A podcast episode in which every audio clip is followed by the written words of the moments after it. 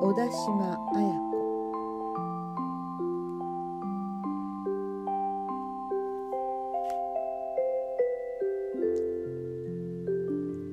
人生の山坂。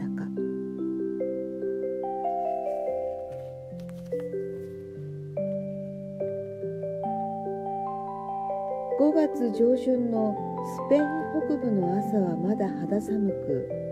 ウィンドブレーカーの上下を着て歩き始めたが汗はかかなかった。初日から悪天候でのピレネー山脈の山越えで鍛えられた私にとって翌日越えた23の山はまるで丘のように感じられ途中から降り始めた雨もさほど気にならなかった。しかし2日目の午後から左足のかかとが痛み始めた。歩き始めて2日目で足に痛みを感じるとは予想外だった。これ以上痛みが増せば予定のカミーの往復どころか片道も歩き通せなくなるのではないかと嫌な予感がした。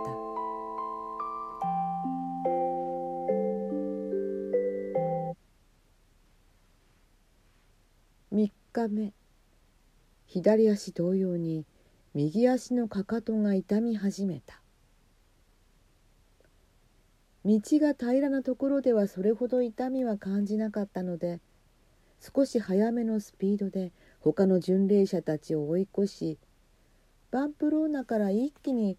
アルト・デル・ベルドン山の麓に到着した。しかし山を登り始めた途端両足のかかとに激痛が走った。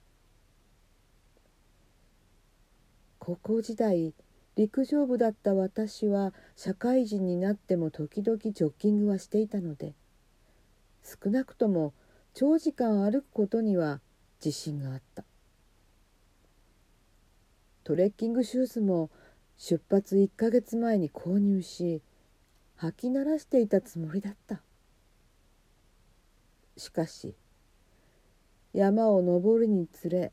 痛みは増す一方だった。アルト・デル・ベルドンの登山道は数日降り続いた雨で至る所にぬかるみができ山道はドロドロだった。昨年カミーノを往復した友人にストックは2本持つようアドバイスされていたおかげで滑りやすい泥道もなんとか歩くことができた。途中急な斜面でストックを持たないスペイン人女性が立ち往生していたもしよければ一本使ってください。私は片方のストックを差し出した。彼女の靴もズボンの裾も流れる泥にまみれて茶色に染まっている。深刻な顔つきの彼女は自分のことで頭がいっぱいなのだろう。グラシアスありがとうとだけ言ってストックを返してくるとそのまま歩み続けた。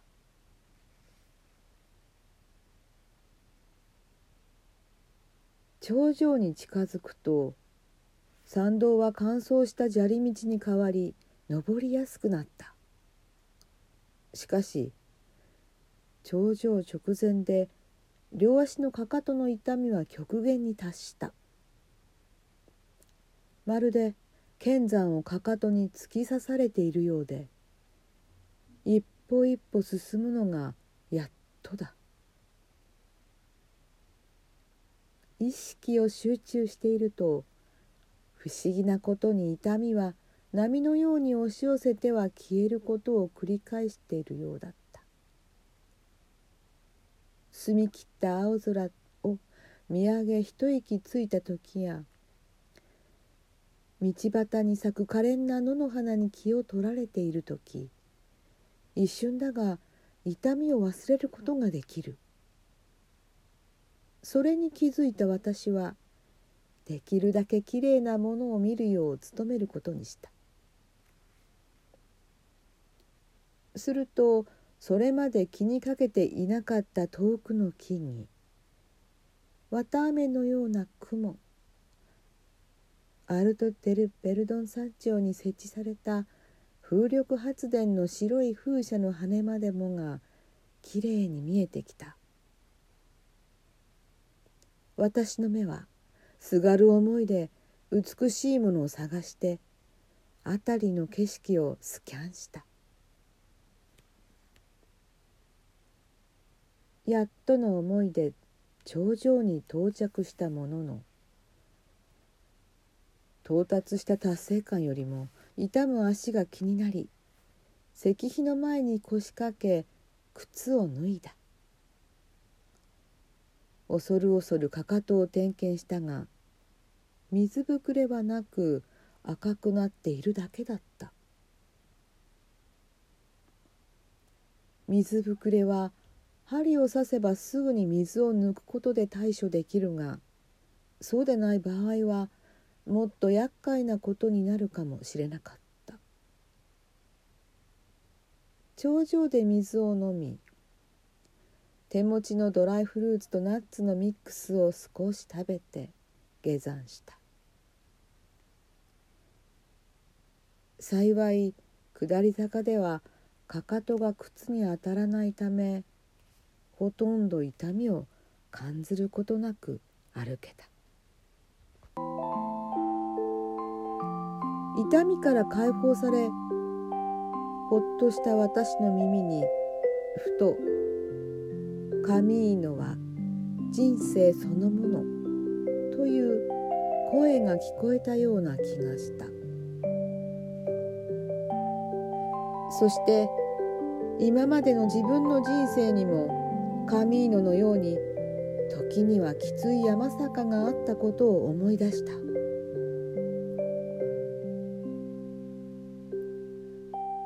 国際機関に就職した当初周りに仕事を教えてくれる人がいないオフィスで一人夜中まで古いファイルと首っ引きで仕事を覚えるのに必死だった。フガニスタン北部の事務所では小さな発電機でようやくコンピューターを作動させ現地スタッフと手探りでプロポーザルを作成した。地方へ出張した時は地雷フィールドのそばを通過したり車ごと崖からずり落ちそうになったこともあった。あまり思い出したくない数々の出来事がアルトテル・ベルドンを下山する私の頭に浮かんでは消えた。両手にストックを握りしめ岩がゴロゴロする道を一歩一歩ステップを選んで下山していると。山を降りるのも登るのと同様に困難であることに気づいた。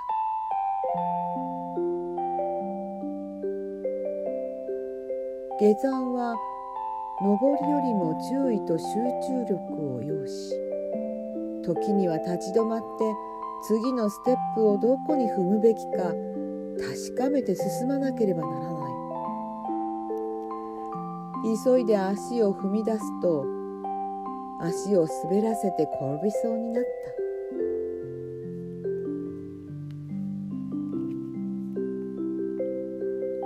時には立ち止まり次のステップを見極めることも大切。そうカミーノに示唆されているような気がした。改めて忙しかった日々の生活を離れてカミーノに来られてよかったという実感がこみ上げてきた。カミーノは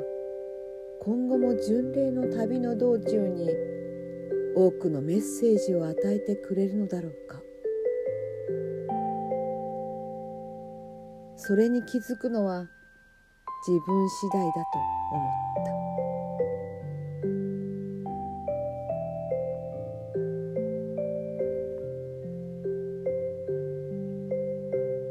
気づきの旅。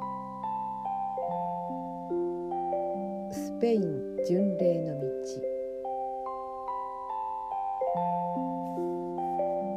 人生の山坂でした。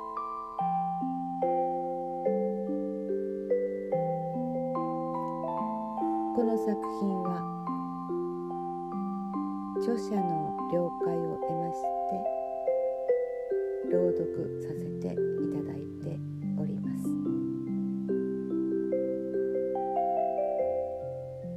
次回は道しるべ。お楽しみ聞いてくださりありがとうございました。